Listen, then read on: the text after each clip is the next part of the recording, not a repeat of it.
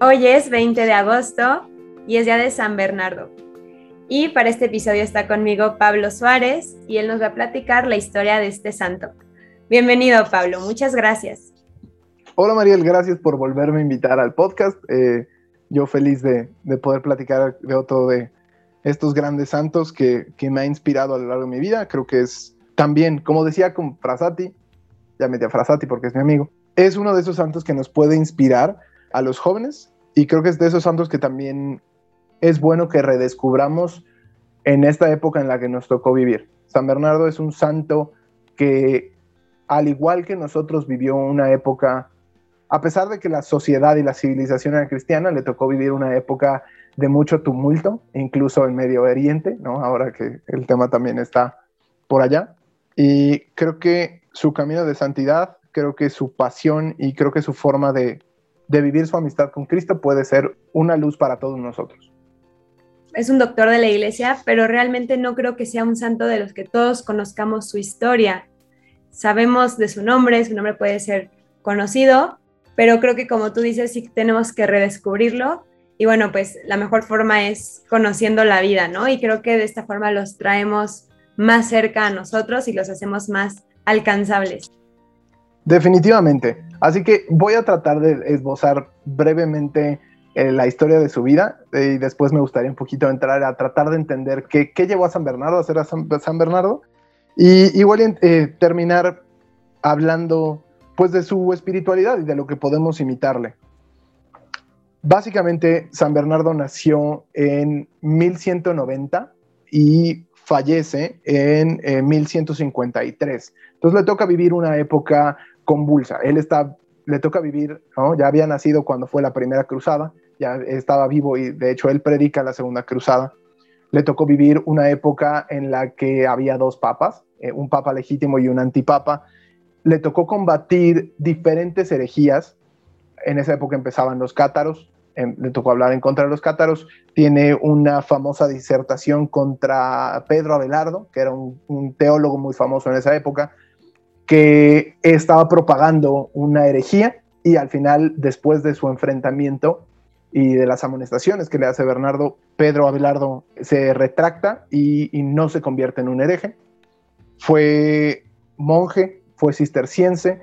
Hay mucha gente que lo confunde y creen que él es el fundador del cister o que él es el fundador de la trapa, y para eso hay que entender que no, de hecho los fundadores son San Esteban Harding eh, y San Roberto, de Molay, me parece.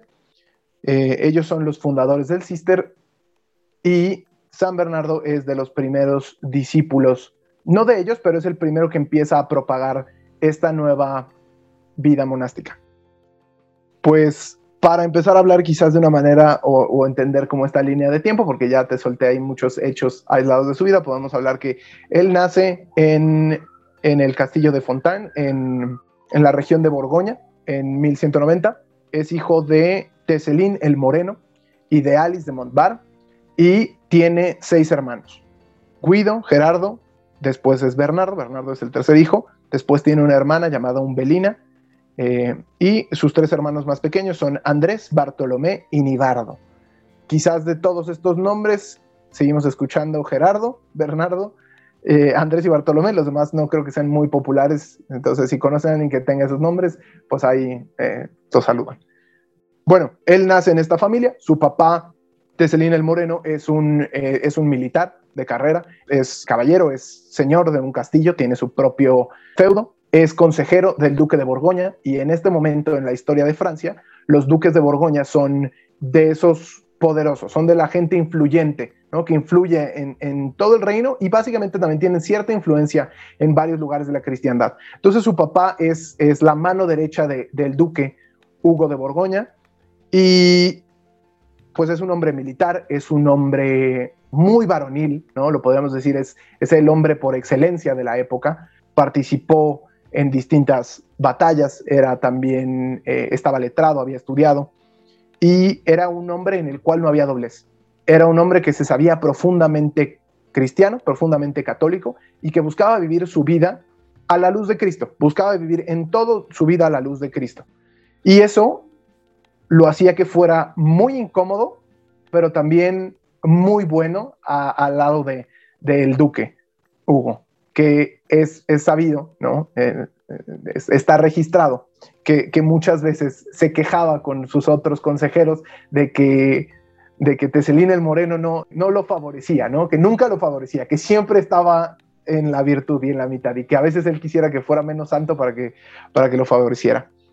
Y eh, su mamá, Alice de Montbar, es una gran mujer. De hecho, yo creo que para entender a Bernardo y para entender la santidad que emana de toda la familia, hay que entender a Alice de Montbar, esta mujer que muchas veces estamos acostumbrados a que no escuchamos de estos santos laicos, no escuchamos tanto, bueno, sabemos que hay, hay santas madres, ¿no? Muy veneradas, como tenemos a la mamá de San Agustín, o tenemos a, los papás de, Teresita, eh, Santa Rita de Casia, que también era mamá y medieval, y podemos hacer algunas comparaciones, pero creo que de, Alice de Montbar no hablamos tanto, y ella, ella y Teselina Moreno, pues es impresionante, porque al final ellos, ellos son los, los patriarcas, ¿no? los padres de, de toda una familia que alcanzó a Cristo, toda una familia en la que Teselín Moreno es eh, eh, venerable y siervo de Dios,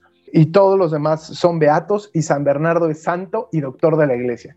Entonces, cualquiera que nos esté escuchando, ¿no? especialmente mamás, si eres mamás o si eres niñas, quien esté escuchando, Alice de Montbar es el ejemplo perfecto de cómo debe ser una madre. ¿No? Al final, ella llevó a todos sus hijos a la santidad.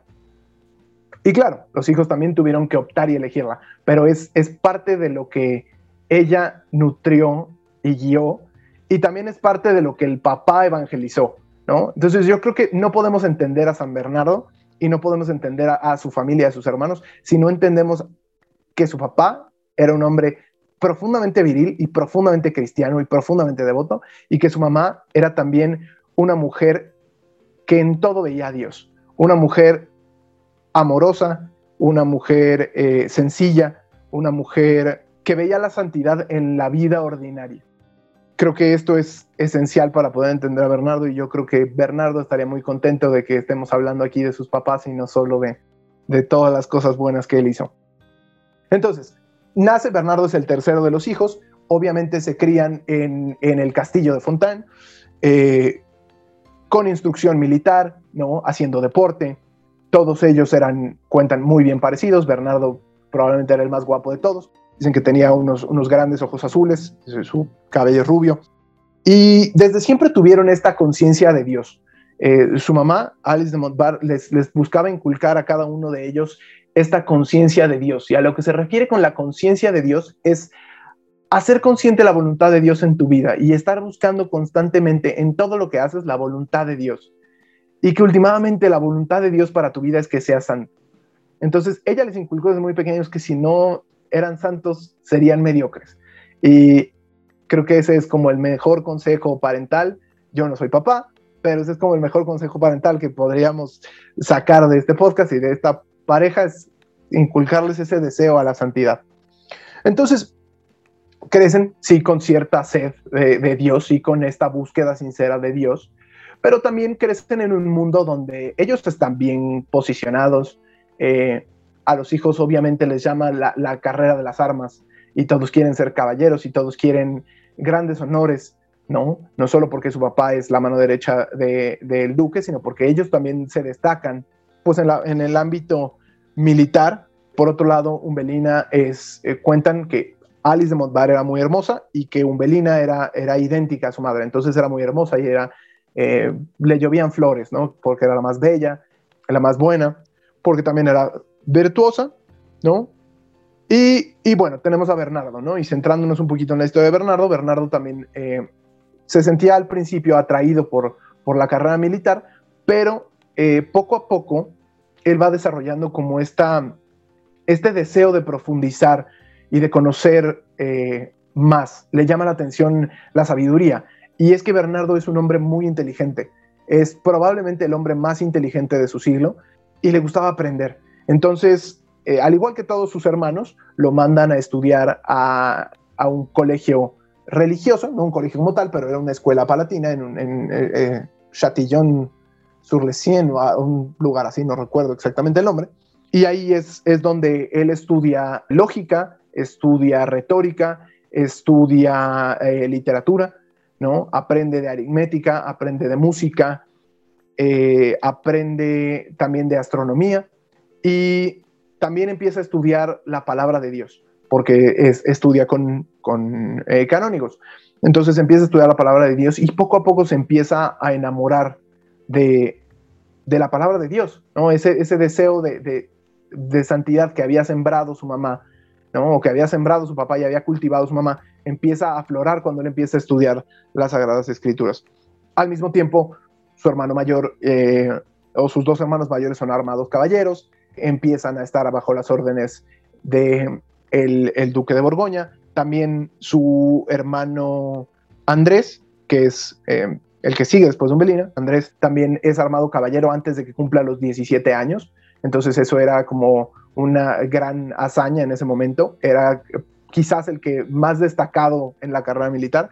Entonces es en este momento cuando Bernardo descubre que siente una vocación a tener una vida religiosa, a consagrarse como religioso para Dios. Entonces se encuentra en, una situación medio complicada, ¿no? Porque no sabe cómo decirle a su papá que quiere ser, que quiere ser religioso. Es, también en esta época donde, donde muere su mamá y al final eso termina por afianzar en, Bernardo ese deseo de, de llevar una vida como religioso. Entonces, hay que entender, en esta época no existen todas las órdenes religiosas como podemos ahora entender, que franciscanos o dominicos o que cartujos, que nos podemos imaginar, o solamente había de dos sopas, ¿no? O eras este, canónigo, ¿no? Y hacías una carrera eclesiástica dentro, dentro de, de pues, la jerarquía, o eras religioso y ser un monje significaba ser benedictín. Y en este momento histórico, la abadía benedictina más importante era Cluny. Entonces Cluny tenía su propia interpretación de la regla de San Benito y justamente en este periodo es que nace el cister como una reforma a Cluny.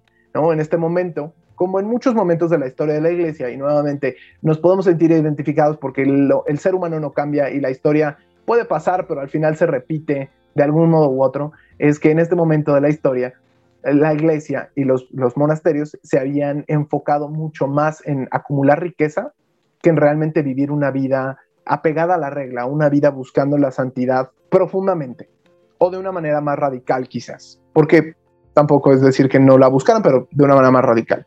Entonces es, que en este tiempo o en, durante la existencia de Bernardo se funda el Cister, que buscaba reformar a los benedictinos y vivir verdaderamente el espíritu de la regla de San Benito. Entonces, ellos deciden cambiar el hábito, ¿no? Los benedictinos usaban el hábito negro, ellos deciden tomar el hábito blanco y viven una vida mucho más austera, duermen con su ropa, trabajan intensas horas, que a diferencia de los monjes benedictinos, que se dedicaban ya no tanto al trabajo manual, sino al estudio y a la copia de manuscritos y de Biblias, ellos empiezan a dedicar más bien al trabajo de campo. Ellos atienden sus propias vacas, ellos atienden sus propias granjas, hacen mucha labor manual. Entonces, cuando Bernardo llega con su familia y les dice, ¿qué creen? Me quiero ir de monje y no de monje benedictino, donde puedo tener una carrera eclesiástica espectacular. Me quiero ir al cister, que el sister pues estaba mal visto, eran los raritos, era como, ahí no vas a hacer nada, están metidos en un pantano, ¿para qué te quieres ir ahí? O sea, Dios te dio muchísimos talentos, ¿por qué los vas a desperdiciar yéndote a meter a un pantano de donde no sale nada bueno? Y para sumarle, tenía 15 años que el sister no tenía vocaciones. Entonces, aún peor. O sea, lo veían como lo peor. Entonces los hermanos y el papá lo intentan convencer de que en lugar de estar buscando intentando irse al cister, que mejor haga una carrera dentro de la iglesia, que ahí puede tener un impacto. Y que si él tiene este deseo, que vaya. Y entonces lo, invitan a que vaya a estudiar a Alemania, a que continúe sus estudios y que se siga preparando, y lo convence. Entonces dice Bernardo, bueno, está bien, voy, voy a darles gusto, me voy a estudiar por allá. Y es en ese camino que está haciendo hacia Alemania que, que él siente eh, esta gracia de Dios que, le dice, Bernardo, yo, yo, no te estoy llamando a esto, yo te estoy llamando a, yo te estoy llamando a que seas un monje, yo te estoy llamando a que, a que vengas y me ames así. Y, y Bernardo tiene esta sensibilidad espiritual Y se conoce también Bernardo que sabe que puede llegar a ser soberbio y sabe que puede llegar a, a vanagloriarse de su propio intelecto, porque eh, vaya que era brillante. Digo, no es Santo Tomás de Aquino, que es un genio y es probablemente la persona más inteligente en el cielo de los santos, pero era brillante. San Bernardo era, era brillante también. Entonces, él reconoce que también es muy bien parecido y que puede tener muchas tentaciones en su vida y que lo que él necesita no es una vida fácil, sino que él, para amar verdaderamente a Dios y para vivir verdaderamente ese amor al que Dios lo está llamando, él tiene que optar por una vida austera, por una vida dura, por una vida eh, ciertamente ascética. Y aquí hago un, una paréntesis cultural para señalar, en nuestro tiempo, creo que esto es algo que podemos aprender. Creo que vivimos en una época donde hay demasiadas comodidades, donde es muy fácil eh, vivir cómodamente y que eso muchas veces nos aleja y nos, nos cambia el enfoque de en dónde está la santidad o de cómo vivir la santidad. Y entonces a veces caemos en vivir mediocremente nuestra, nuestra vocación cristiana para vivir cómodamente. Entonces creo que es algo que podemos, o es una primera cosa que podemos ir aprendiendo de San Bernardo, es, es eso, es reconocer que nuestra carne es concupisciente, ¿no? que nuestra carne a, lo, físico le gusta la comodidad, pero que muchas veces para el espíritu necesitamos esta vida ascética, esta vida de sacrificios, y que no es una vida triste, ni gris, ni horrible, sino es, es una vida muy bonita donde pones tu fe, tu confianza y tu, tu comodidad en Dios. Dios se vuelve tu comodidad. Entonces, él regresa, pero regresa con una idea muy clara y dice, no me puedo ir yo solo. Dios necesita soldados. Dios necesita, ¿no? Este, este mundo está muy mal y Dios necesita hombres valientes, necesita guerreros y este rey y señor, ¿no? Este capitán que, que tenemos y este rey de reyes y señor de señores necesita soldados. Entonces yo no me puedo ir al Sister Sol. Entonces regresa con la idea fija de llevarse a todos sus hermanos con él. Entonces regresa y al mismo tiempo, dentro de la historia, sus hermanos están sirviendo al duque Hugo y están luchando en una, en una ciudad que se llama Grancy. Es un castillo y están preparando el sitio y están ya todos los soldados armados. ¿no? Imagínate eh, las torres de asedio Así como, como el Señor de los Anillos, están listos para tomar el castillo, ¿no? Y están los mejores soldados de Borgoña, los mejores caballeros, los hijos de los más nobles, los más valientes, están todos ahí. Y una noche antes de que empiece la batalla, llega Bernardo y empieza a hablar con su tío, con sus primos, con sus hermanos, y les empieza a hablar de una caballería más alta. Y les empieza a hablar de, un llamado más viril que el que ellos están acostumbrados y de un combate mucho más difícil, pero mucho más glorioso que el que ellos van a empezar a tener al día siguiente eh, contra los enemigos del duque. Él los llama a luchar y a convertirse en caballeros de Cristo. Y les habla de una manera que acaba convenciendo a su tío, a dos de sus hermanos, a varios de sus primos que en ese momento dejan todo, dejan sus armas y deciden seguir a Bernardo al Cister. Es también en esa noche que se encuentra eh, con su hermano Gerardo, que era un hombre que tenía una idea fija. ¿no? Él, él no era un hombre de muchas ideas, Gerardo no era un hombre de muchas ideas, tenía una sola idea fija. Y él quería la gloria. Él quería ser recordado como el mejor soldado, como el mejor caballero que había existido. Y entonces tiene este encuentro con Bernardo, porque él no estaba cuando Bernardo habla con todos los demás. Y Bernardo lo invita también. Y le dice, tú estás llamado a esto, a la gloria, estás llamado a ser el mejor caballero, pero el mejor caballero para Cristo. Y, y él se burla de Bernardo y le dice que está loco, ¿no? Le dice, no, Bernardo, yo, yo soy, soy un caballero, soy, soy un militar, no soy un, no soy un monje, la vida monástica no es para mí, no me puedo ir contigo. Eh, y entonces decide quedarse, ¿no? Su hermano Gerardo decide quedarse, pero Bernardo le hace le hace una profecía y le dice, Gerardo, al final Dios te está llamando a ser monje. Y si tú no quieres seguir la llamada del Señor, el Señor te va a hacer pasar por, muchos, por muchas dificultades hasta que tú te des cuenta de que lo más alto y lo más noble que puedes hacer es seguirlo. E incluso le profetiza que va a caer preso y que va a ser herido en un costado. Y en el lugar en donde Bernardo le toca el costado, en ese mismo lugar es herido al día siguiente en la batalla. Y de hecho es tomado prisionero y después de vivir esa experiencia, reconoce que es, Dios el que lo está llamando a ser un monje y logra milagrosamente escapar de sus captores después de haber pasado un año en prisión, logra escapar de sus captores y se une a Bernardo en el Cister. Y en este tiempo, eh, antes incluso de que se vayan al Cister, se van todos muy emocionados, se va Guido, que es el hermano mayor de Bernardo, pero que resulta que Guido está casado. Entonces Guido tiene este, este deseo y Bernardo lo está invitando a que se vaya al monasterio con él, a que sea un, un caballero de Cristo, pero él está casado. Y entonces le dice, Bernardo, es que mi corazón está dividido. O sea, no puedo irme si mi esposa no me da permiso, porque pues, no se puede ir, porque es, es el sacramento. Pero se podía ir con una sola condición, que su esposa le diera permiso de irse. Entonces, Guido no quiere hablar con su esposa porque él ya tiene dos hijas. O sea, la situación está, era medio compleja porque ya tenía dos hijas y Bernardo le dice, no, pues es que Dios te está llamando, ¿no? Y yo no te voy a dejar. O sea, yo no puedo em, empezar esta aventura sin mi hermano mayor. Yo necesito que tú vengas con nosotros porque si tú no estás con nosotros, los demás se van a desanimar. Entonces le dice, tú no te preocupes. Si es lo que Dios quiere, yo voy a hablar con tu esposa. Y si es lo que Dios quiere, ella te va a dar el permiso. Entonces se van juntos llegan a la casa y de pronto Bernardo le platica a la esposa que se quiere llevar a su hermano. Y pues tú te imaginarás, Mariel, la escena. A, mí me da mucha risa imaginarla, la esposa toda enojada, diciendo, ¿cómo, cómo que te vas a llevar a mi marido? ¿No? Y el, pobre Guido sin saber qué decir, así como de, ay, ¿qué, qué hago?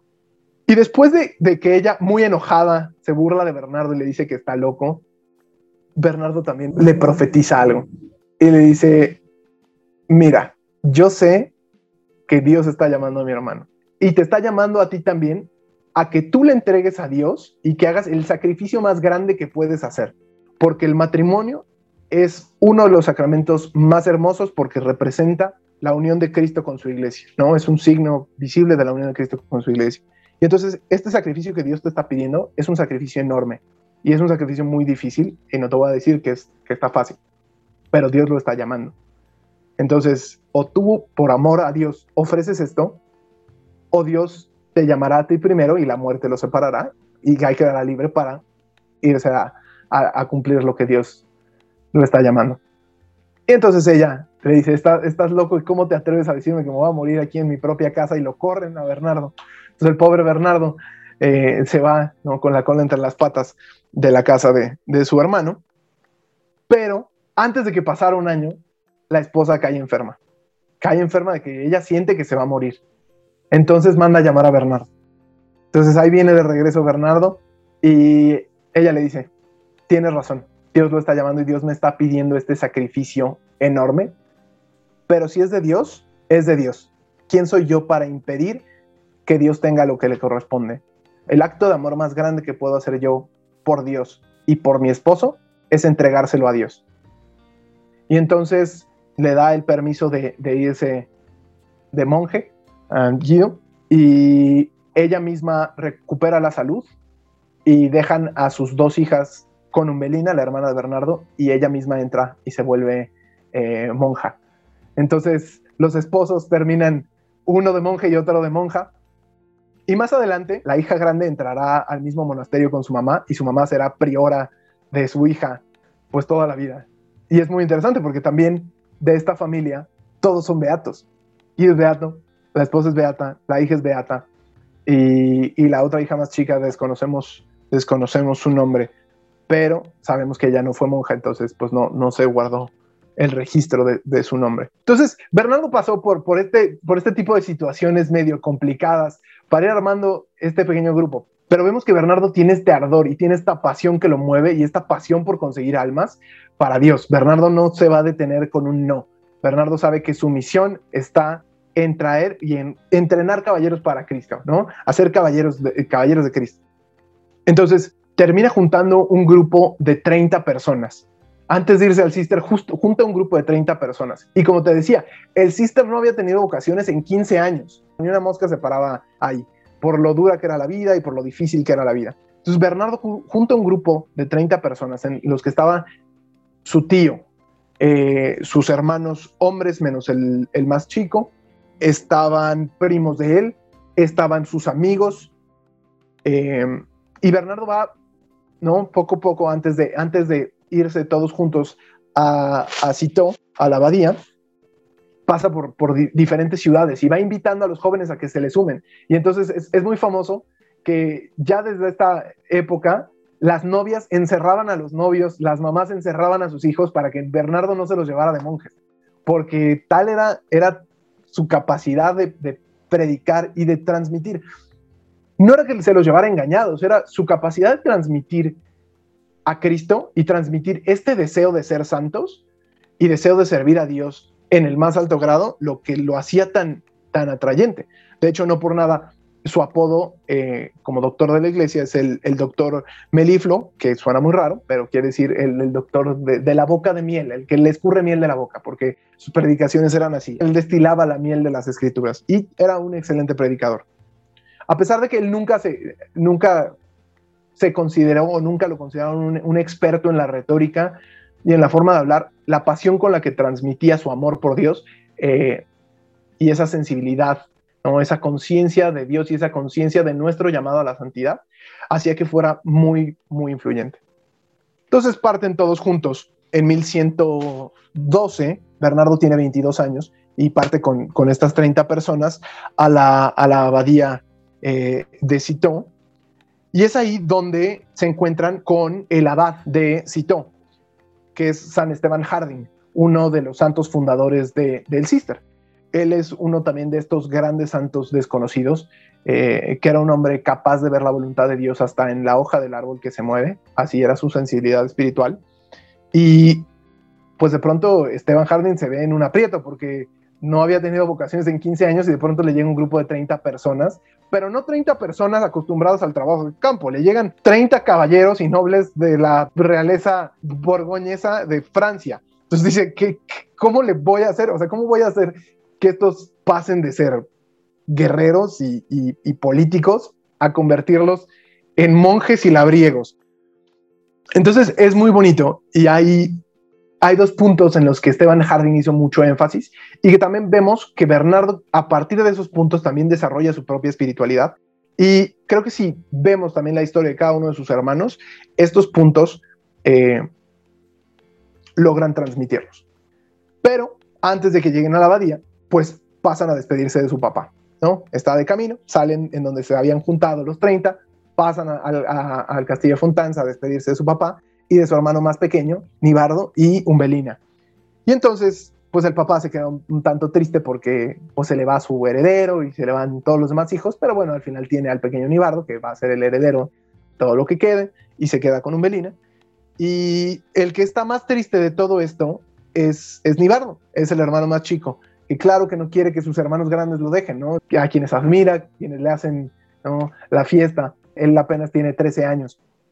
Y entonces sus hermanos, como para tratar de, animarlo y de que no se quedara tan triste, se acercan y, le dicen, mira, voltea a ver el castillo y voltea a ver todas estas tierras. Todo esto, pues no te iba a tocar, porque pues eres el más chico, no te iba a tocar. Esto, no, esto me tocaba a mí, ¿no? Le dice el hermano más grande. Esto, yo soy el heredero. Y ahora todos ellos, a quien les podía pasar, pues ya no va a ser de ellos. Todo esto va a ser tuyo.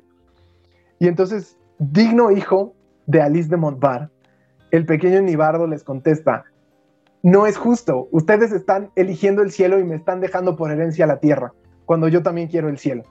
Entonces, se ve como desde el más grande hasta el más pequeño habían sido muy bien formados y muy bien transmitida esa fe de, los padres, ¿no? Y esta, esta conciencia militar y viril del papá y esta conciencia de la ternura y de, la presencia de Dios y de la necesidad de ser santos de la mamá. Entonces, se despiden de él, él, queda muy triste, pero les, les, promete que algún día va a estar con ellos, que, algún, que, que, no, él no quiere lo que le están dejando, él no quiere el castillo, él no quiere nada de lo que le están dejando, que él quiere el cielo como ellos, y que como el cielo no se acaba, y como el cielo es infinito, él va a tener su parte de cielo y que ya verán. Pero bueno, te tiene que quedar porque es muy pequeño y no se puede ir con sus hermanos en este momento. Y entonces ya ellos llegan y Esteban Harding ya había estado pensado y ya había estado preocupado porque le venían los 30. Entonces llega el momento en el que llegan ¿no? los, los 30 novicios y, y empieza a poner en práctica pues estos dos puntos de énfasis que él, él quería hacer. Y empieza a formarlos en esta vida austera y de, de mucho trabajo. Primero, transmitiéndoles que Cristo es hombre, es el hombre por excelencia, y que todos ellos tenían que ser viriles y varoniles en todo lo que hicieran. Que ser monje no, no era igual a no ser viril, o a no ser valiente, o a no ser un soldado. Que la vida monástica también era de soldados. Entonces, eso es lo primero que les transmite. Y lo segundo que les transmite es que su entrega tiene que ser total a Dios en todo lo que haga. O sea, no importa si estás transportando carbón o limpiando la letrina o trabajando la tierra, todo lo estás haciendo por Dios, como un combate en el que te encuentras. Entonces, estos van a ser los dos puntos de énfasis y que también Bernardo va a replicar, ¿no? Y en este pensamiento, imaginémonos la Edad Media, y creo que en la actualidad, yo creo que no hay hombre que no haya experimentado este, este deseo de ser soldado, este deseo de ser guerrero, ¿no? Y que al final Bernardo nos lo refleja muy bien, ¿no? Y ya sea en la vida monástica o ya sea en la vida eh, de laico, quien sigue a Cristo y quien elige ser santo, como hombre tienes que hacerlo virilmente, ¿no? Ser santo y ser un hombre de Dios no, no es no es no ser viril, no es no ser valiente, no es no ser atrevido, no es no ser audaz, ¿no? Al contrario, te tiene que llevar a sublimar todas las cualidades a imitación de el hombre por excelencia, que es Cristo. Entonces, eso va a ser, eh, pues como esa gran inspiración o eso que va a mover a Bernardo y a todos los demás eh, en, este, en este periodo. Bernardo es, el primero que pues trata de hacer eh, su, su noviciado de la mejor manera, ¿no? Él era muy inteligente, entonces la parte de los estudios pues, ya la tenía eh, y la parte pues del trabajo manual quizás al principio pues no estaba acostumbrado, ¿no? Estaban acostumbradas sus manos a usar la espada y la lanza y el escudo, pero no estaban acostumbrados a usar el asadón o a trabajar eh, la yunta con los bueyes. Pero cuenta San Esteban en sus cartas que al final, pues él puede ver cómo Bernardo quiere ser el, primero en todo, quiere, que ser, quiere ser el que ame más a Dios. Y no porque haya una competencia con, con los demás, o esa sana competencia que puede haber, sino porque Bernardo es un hombre apasionado, completamente apasionado, que no puede hacer algo a medias. Y lo mismo sus hermanos, pero, pero creo que esta característica la vemos profundamente en Bernardo, que es un hombre que dice, voy a hacer esto y, voy a hacer esto. O sea, no te le quita de la mente. Entonces, al principio, pues empieza a caer en, en estos excesos, ¿no? Por, en, en, excesos de, de, mortificaciones y empieza a caer enfermo y, y bueno, poco a poco este será como uno de esos temas en su vida donde pues poco a poco Bernardo tiene que ir agarrando la onda, por así decirlo, como de, de, sí, es muy bueno hacer penitencia y ser ascético, pero también hasta cierto punto pues no puede dejar su cuerpo desfallecer, que no pueda hacer nada. Entonces, es algo interesante. Y bueno, al poco tiempo eh, ya no caben en la, en la abadía de Cito, entonces eh, después de que Bernardo y, sus 30 compañeros ya han hecho votos perpetuos, San Esteban Harding manda a Bernardo a fundar un monasterio. Y es que sale Bernardo con 12 de sus compañeros, entre los que iban todos sus hermanos y su tío, todos sus familiares, eh, lo manda con todos sus familiares. Los mandan a buscar un lugar donde fundar un monasterio. Y es ahí que llegan a este pequeño valle donde entraba una luz de una manera especial y que deciden nombrar, nombrar Claraval, por, por eso San Bernardo de Claraval. Fundan ahí uno de los primeros monasterios ya del Cister en expansión y Bernardo es nombrado abad. Bernardo va a tener el cargo de abad toda su vida, ¿no? A partir de ese momento va a ser abad toda su vida hasta, hasta su muerte, pero las aventuras de Bernardo pues apenas están están por empezar. Y entonces, pues es interesante conocer cómo Bernardo toma este rol, ¿no? De abad, pero a la vez tiene a su cargo a sus propios hermanos e incluso a su hermano mayor, ¿no? Entonces, ver, ver esa humildad creo que también nos puede enseñar bastante, ¿no? No solo de Bernardo, porque para dirigir claramente tenemos que ser humildes, sino también para seguir tenemos que aprender esa humildad y para, para seguir a Cristo muchas veces no vamos a estar en, la posición de poder o en, el, o en el lugar en el que nosotros nos imaginamos que deberíamos estar, ¿no? Ciertamente. Pero estamos en, en el lugar en el que Dios nos ha llamado. Y nuevamente, eso es lo que les transmitió Alice de Montbar a sus hijos. Entonces, al final, este es un podcast en el que hablamos de Bernardo, pero en el que Alice de Montbar está presente en la vida de cada uno de ellos, de una manera impresionante y de una manera que nos puede transformar a nosotros también, ¿no? Descubrir que la santidad es hacer la voluntad de Dios en nuestra vida y no más y no menos.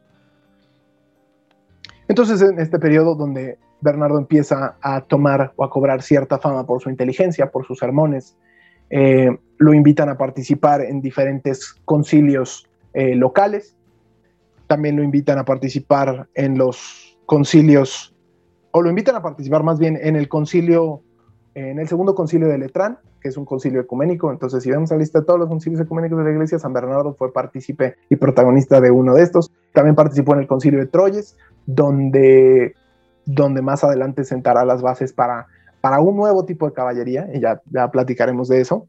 Entonces Bernardo empieza a, desarrollarse, ¿no? Y entonces hay esta lucha interna dentro de él, porque él quiere ser un monje de clausura, pero el mundo clama por Bernardo y el mundo tiene una necesidad de que Bernardo tenga que salir de su pequeña abadía ya en Claraval al mundo. Entonces es curioso porque vemos que Bernardo es todo palabra y todo silencio, ¿no? Que Bernardo es todo contemplativo y a la vez es todo apóstol. Y que Bernardo es dulce, ¿no? El doctor con la boca de miel, y a la vez es combativo, ¿no? Ante, ante las herejías. Y entonces empieza a perfilar su propio estilo de ser abad, con su propio carisma y empieza a ser muy exigente. ¿no? Él, le dice a sus monjes y a los que entran con él, les dice a sus monjes que más les vale dejar el cuerpo allá afuera porque aquí vienen a trabajar el espíritu.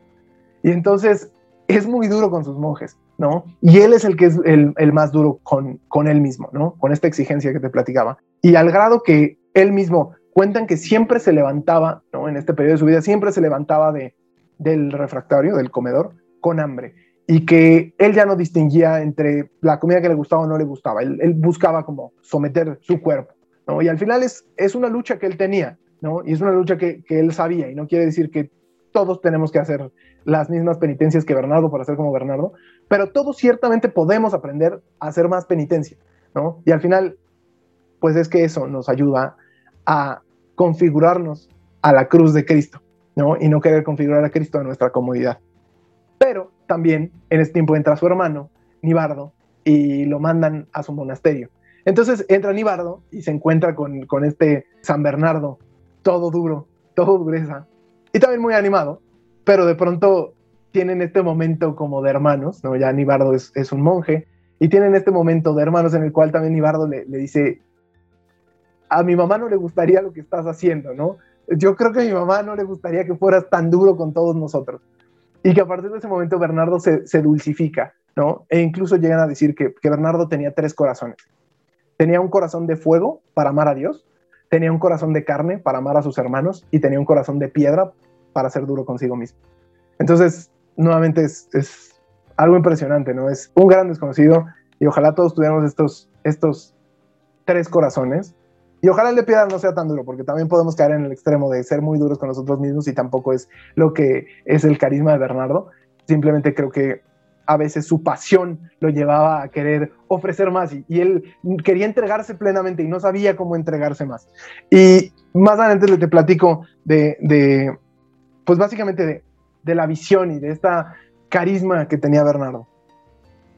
Y bueno, en este tiempo empieza a haber eh, gran movimiento empieza a convertirse o eh, en extenderse la fama de Bernardo y la fama de, del Sister como, como una nueva vocación, pues más radical. Y yo creo que también lo podemos ver en la iglesia y se ha visto, se vio en el momento en el que llega San Francisco y empiezan los franciscanos y Santo Domingo con los dominicos que de pronto ¿no? revolucionan la iglesia y la, y la transforman por adentro ¿no? y, y salen vocaciones que buscan vivir el Evangelio de manera radical. Sucedió también en la época de, de, la reforma protestante y la contrarreforma católica, cuando vemos a San Ignacio de Loyola y este nuevo estilo de milicia.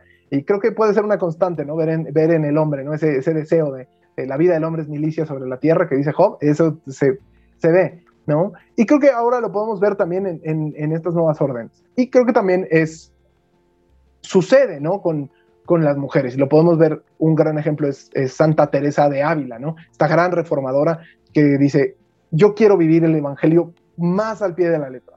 Y creo que esto también tiene que ser una, una constante reforma en nuestra propia vida, decir, quiero vivir el Evangelio más al pie de la letra y más al pie de la letra.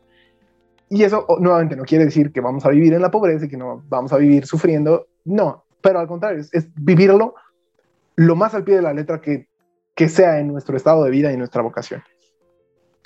Y bueno, como a los jóvenes les gustan los retos y a los jóvenes no, no nos gusta que nos pongan la, barra baja y que nos digan, este, o sea, que, hagan lo que nosotros queremos, sino queremos retos, pues al final eso es lo que empieza a mover a la juventud de esta época y, Bernardo, pues esa va, sí, pero también sale a tratar de, pescar y de agarrar vocaciones y soldados para Cristo.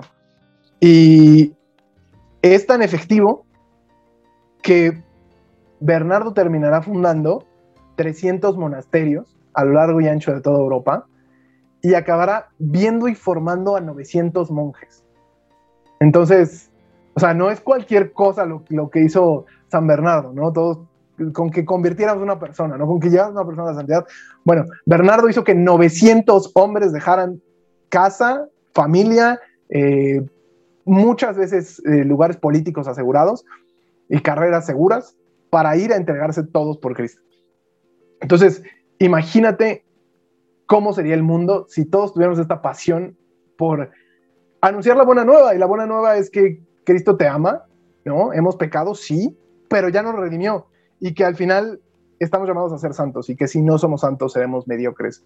Y eso es algo que a mí personalmente me mueve en mi vida y que yo creo que, pues estamos escuchando esto, las personas que estamos escuchando es porque queremos ser santos, no porque queremos ser uno más del montón. Entonces es algo que Bernardo trae constantemente.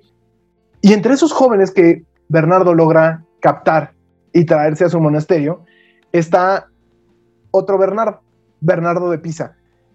Y Bernardo de Pisa llega al monasterio y Bernardo de Claraval, San Bernardo, desde que lo ve, dice, este, este tiene muchas cualidades, pero vamos a probar qué tan humilde es. Y entonces los primeros meses lo pone a limpiar la letrina, lo pone a cargar el carbón, lo pone a hacer todas las labores serviles, no por malicia, no por envidia, sino porque era tan bueno que quería probar y que quería que la entrega de, Bernardo de Pisa fuera una entrega total y una entrega valiente y completa a Cristo. ¿Y qué crees? Que ese Bernardo de Pisa terminó siendo el Papa Eugenio III.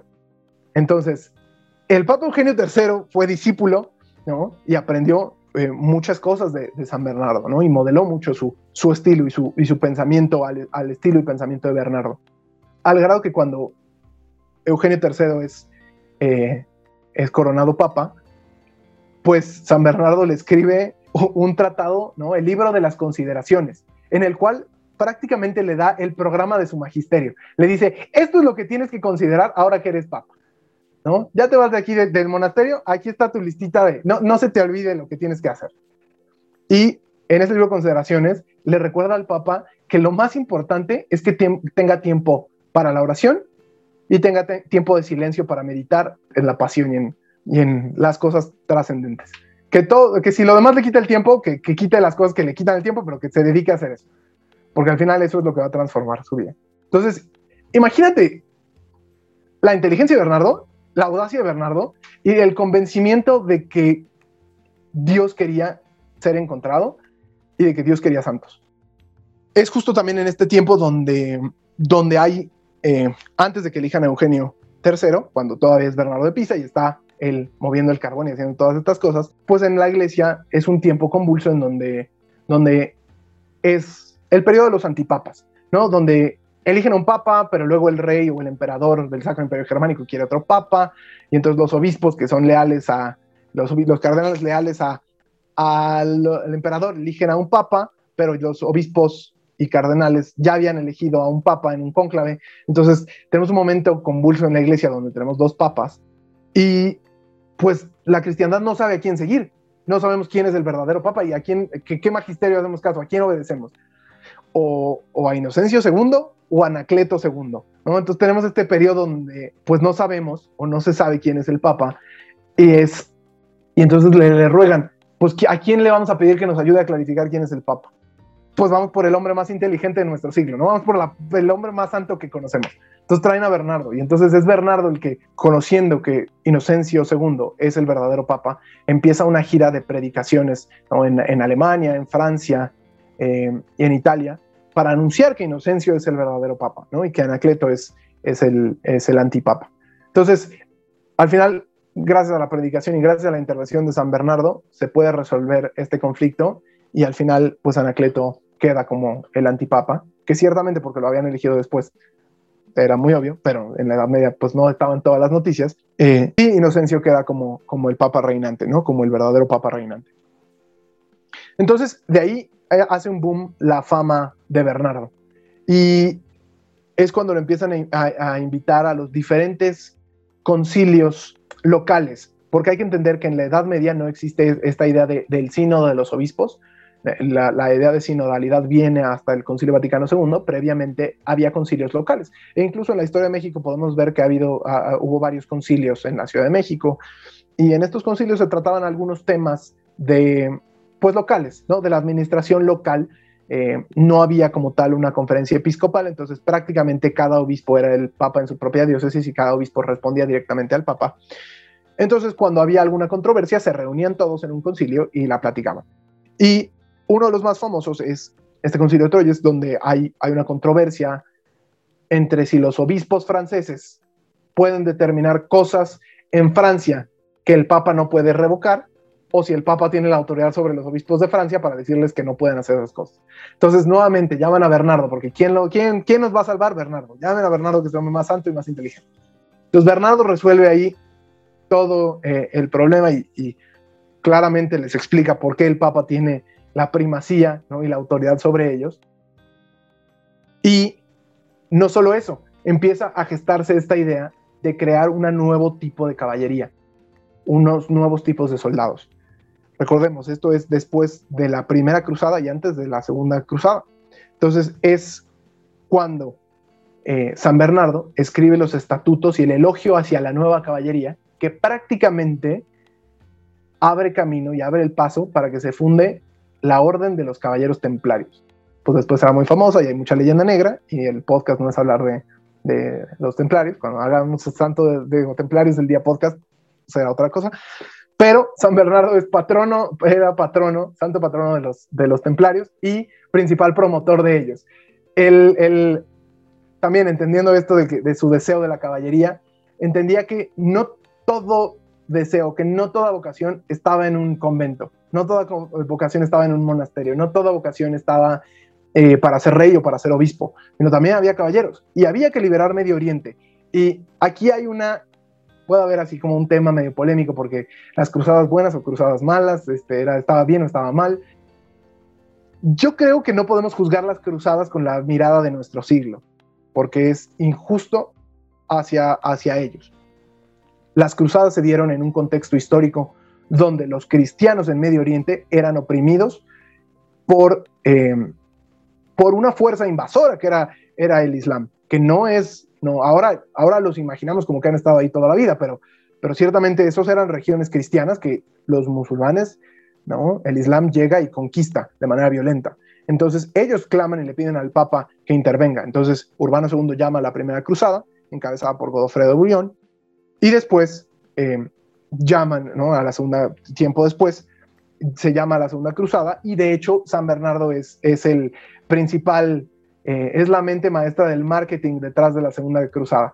¿no? Él es el que va de pueblo en pueblo, de ciudad en ciudad, de castillo en castillo, llamando a cada rey, a cada cristiano, a cada caballero a tomar la cruz de Cristo y a tomarla de manera literal, porque el manto de los, cruzados, era blanco con la, con la cruz roja.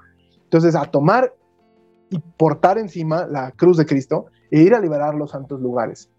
Y claro, otra vez, hagamos esta distinción. Bernardo no estaba llamando, vayan y masacren a todo el mundo, maten a los infieles. Eso no era lo que estaba diciendo Bernardo, pero sí estaba llamando a liberar los santos lugares. Y claro, hay que entender que es una guerra y en una guerra sí hay combate, pero eso no es el punto. O, no es el punto de este podcast. Después podemos hacer cruzada del día podcast y puede ser otro podcast muy interesante. Entonces, promueve, promueve la segunda cruzada, que al final no da los resultados esperados, entonces recibe también como muchas críticas negativas Bernardo. Eh, y, y, bueno, poco a poco, ¿no? Llega a ser eh, Papa Eugenio II y poco a poco Bernardo se va consagrando como, como este gran predicador, este, este gran hombre de su siglo. Y pues bueno, al final ya cerca de, 1553, eh, Bernardo ya cae muy enfermo, ¿no? Él, pasa mucho tiempo eh, desgastando su vida, porque él, no aceptaba eh, lujos cuando viajaba. Él muchas veces dejaba de comer para seguir atendiendo gente, o para seguir predicando, o para seguir confesar. ¿no? Muchas veces dormía menos horas porque como la vida fuera del monasterio, a pesar de que él era abad, y, imagínate que cada vez que lo llaman a Bernardo tiene que salir de su monasterio, ir a, resolver los conflictos del mundo entero y regresarse a su monasterio porque él sigue siendo el papá de los pollitos en, en Claraval. Entonces él no se puede desentender de Claraval, por eso te digo, él, él es todo apóstol, pero todo contemplación. Y él sentía que todas estas cosas que hacía le quitaban su tiempo de oración. Entonces muchas veces Bernardo no dormía porque decía, no, no tengo tiempo de hacer mis oraciones a lo largo de todo el día, tengo que hacerlas en algún momento y pues es mejor orar que dormir, entonces dormía muy poco, comía muy mal y entonces pues va cayendo enfermo, ¿no? Y naturalmente va cayendo enfermo, pero, pero con esa luz que irradiaba, ¿no? Nunca nadie lo escuchó quejarse, nunca nadie lo escuchó em, decir que ya no quería nada más o que ya lo dejaran descansar, sino que al final él, él quiso desgastar y desgastó completamente su vida por la causa de Cristo.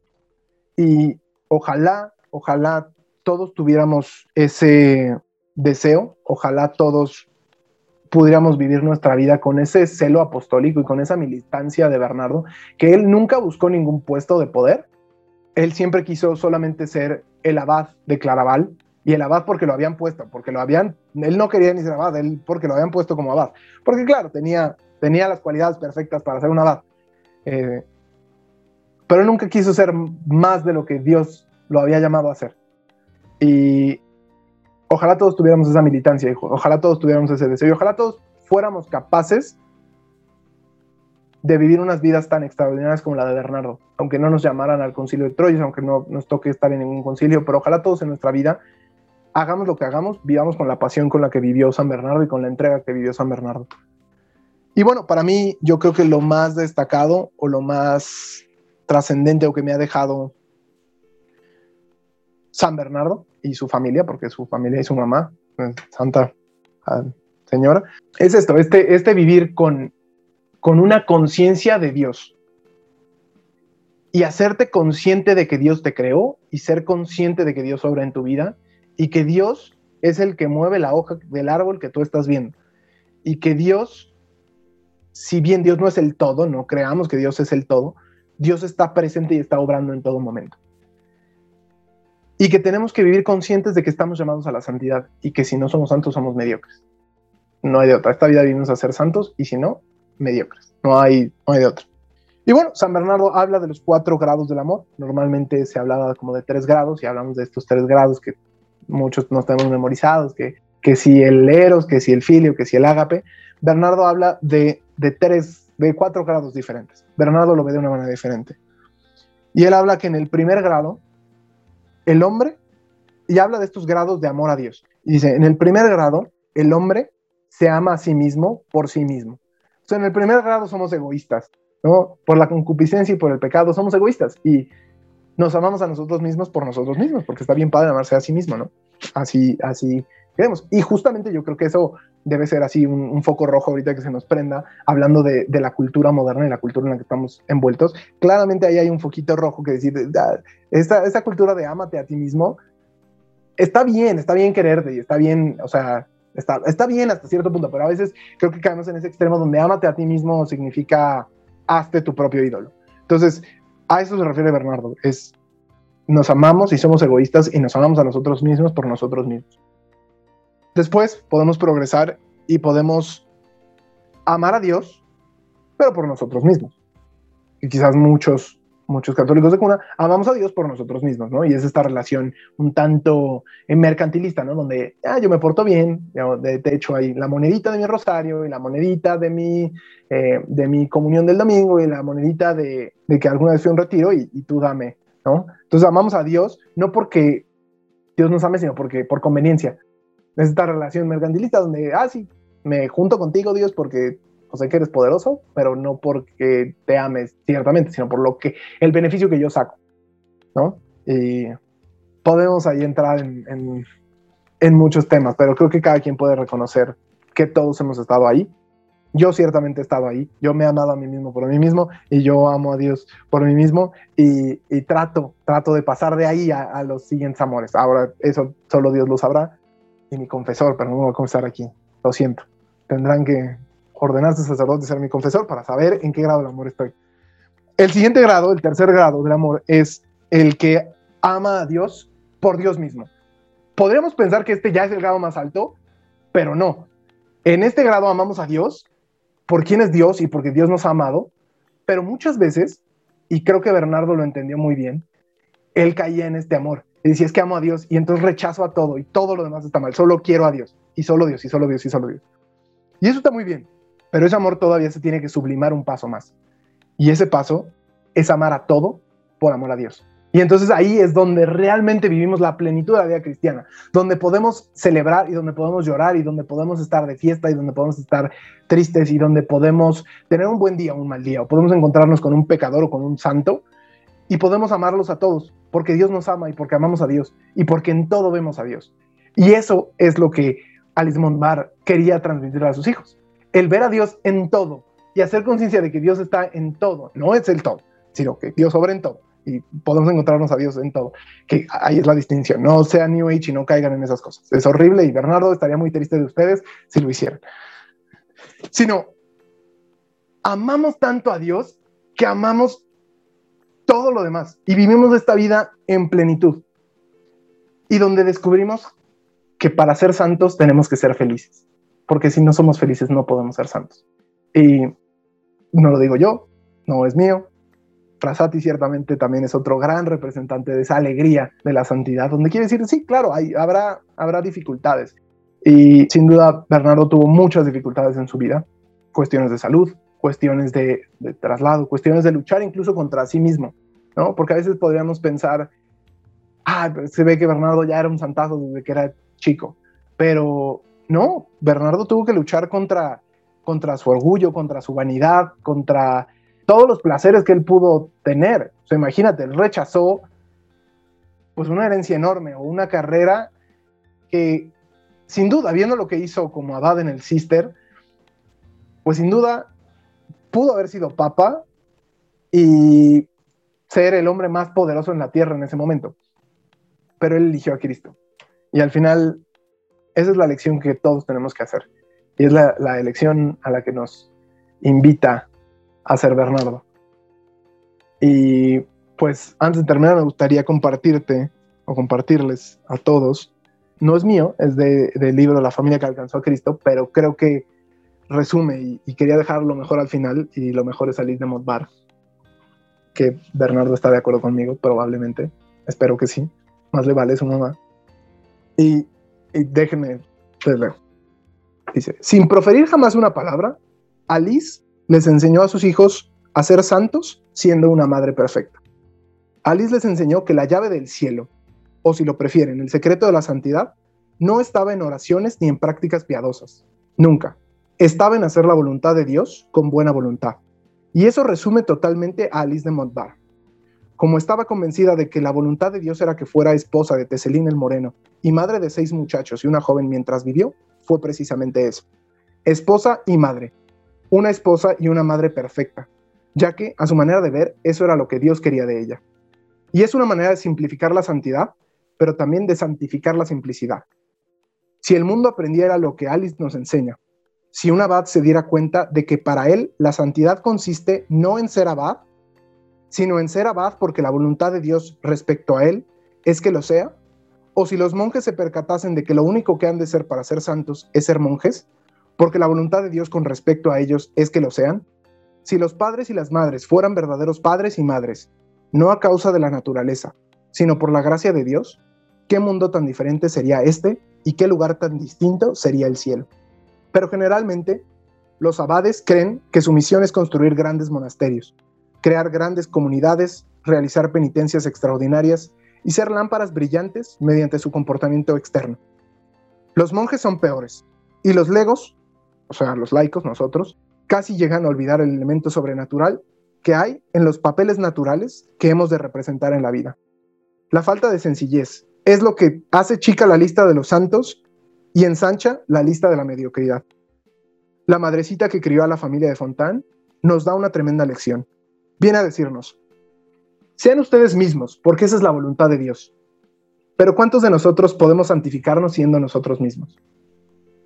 Pocos, muy pocos, desde luego. Porque siempre estamos soñando, deseando, esperando, haciendo planes, incluso atreviéndonos a hacer algo o alguien distinto. Y es por eso, precisamente, que no vamos a ninguna parte en la vida espiritual con la rapidez sorprendente. Porque si Dios quiere que yo vaya detrás de un arado, nunca llegaré a ser santo si aspiro a ser poeta. Y por el contrario, si quiere que sea poeta, la única manera que tendré de alcanzar la santidad será siendo el mejor poeta que pueda. Esta es la lección de la parábola de los talentos. Hemos de trabajar con lo que Dios nos da. Si solo me ha dado un talento, no me excluirá del cielo por no poseer dos. Si quiere que sea abad, Nunca llegaré a él despojándome del báculo pastoral para tomar con falsa humildad un callado de pordiosero, porque he de utilizar mi báculo como llave para el cielo, y ningún otro callado, bastón o báculo podría abrirme aquella cerradura. Esto es lo que hemos de aprender y recordar. Lo que estropea nuestra vida es enterrar nuestros talentos. Como luchar por ser lo que no fuimos creados para ser, estropea nuestros amores. Es decir, lo que nos impide ser santos es querer ser lo que no somos pues eso significa estar insatisfechos con la voluntad de Dios con respecto a nosotros. Pero difícilmente aprendemos del todo esta lección. Y sin embargo, tal verdad nos mira a la cara desde cada página del Evangelio. Pedro nunca habría llegado a ser San Pedro si hubiera luchado por ser tan manso como Bartolomé o tan delicado como San Juan. No, precisamente tenía que ser Pedro, la piedra, osado, tumultuoso y jactancioso. Tenía que amar con amor de hombre, porque ese era el molde en el que el Señor lo había vaciado. Nada de tiernos abrazos, nada de apoyar su cabeza sobre el regazo del Señor. Nunca. En lugar de eso, habían de ser su camino la desafiante explosión de fe en sus palabras. Tú eres el Cristo, el Hijo de Dios vivo. El rápido y entusiasta abandono de su frase, yo debería morir contigo. Y la humilde y desgarradora frase, tú sabes todas las cosas, Señor, tú sabes que te amo. No podría haber ido por otro camino para alcanzar su meta. Lo que nos hace santos es ser justamente lo que Dios ha querido que seamos, encajando del modo más exacto en el hueco que dispuso para nosotros.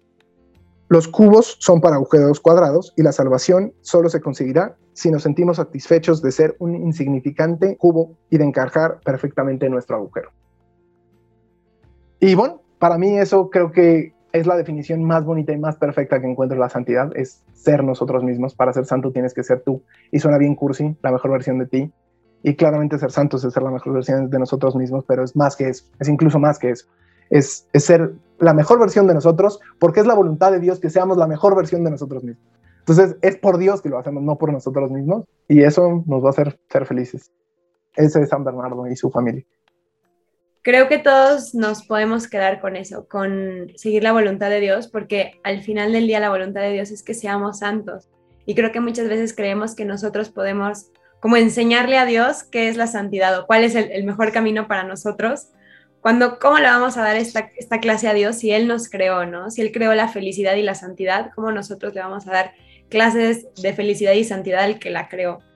Entonces, bueno, hay, algo que comentaste muy, muy rápidamente, pero que a mí me, me llegó mucho también, que dijiste como Santa Teresa de Ávila, que hace una reforma, o sea, que hizo una reforma en el, en el Carmelo y que pues también nosotros podemos hacer una reforma constante.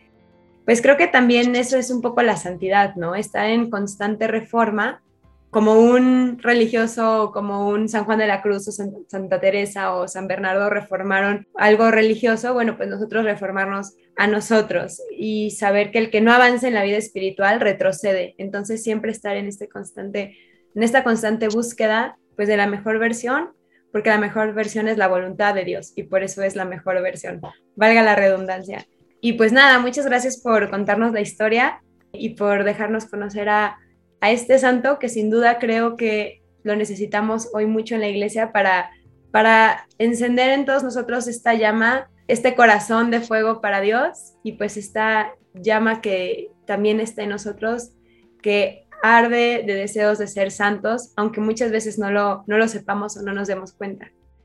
Y pues bueno, me gustaría pedirte que hagas una oración, no sé si hay una oración de San Bernardo o, o que salga de tu corazón, pues para pedir su intercesión. Sí, podamos hacer una pequeña oración. En el nombre del Padre, del Hijo y del Espíritu Santo, mm, Señor, te quiero agradecer por este tiempo, por haber podido hablar de tu siervo San Bernardo. Que su ejemplo nos inspire a buscar la santidad, que su ejemplo nos inspire a buscar constantemente tener esa conversión, tener esa reforma del corazón, esa metanoia, donde todos los días nos reformemos, que la historia de Bernardo nos, nos inspire a darnos cuenta que es transformando nuestros corazones que vamos a transformar la sociedad. Y te pedimos que nos bendigas y, y nos acompañes todos los días y que al final podamos encontrarte. Te rogamos, Señor, que traigas a perfección en nosotros el amor a la santa religión y para obrar la generosidad de tu gracia, interceda siempre ante ti por nosotros los méritos y oraciones de tu querido abad y doctor, el bienaventurado Padre San Bernardo, por Jesucristo nuestro Señor. Amén. Amén. San Bernardo de Claraval, ruega por nosotros.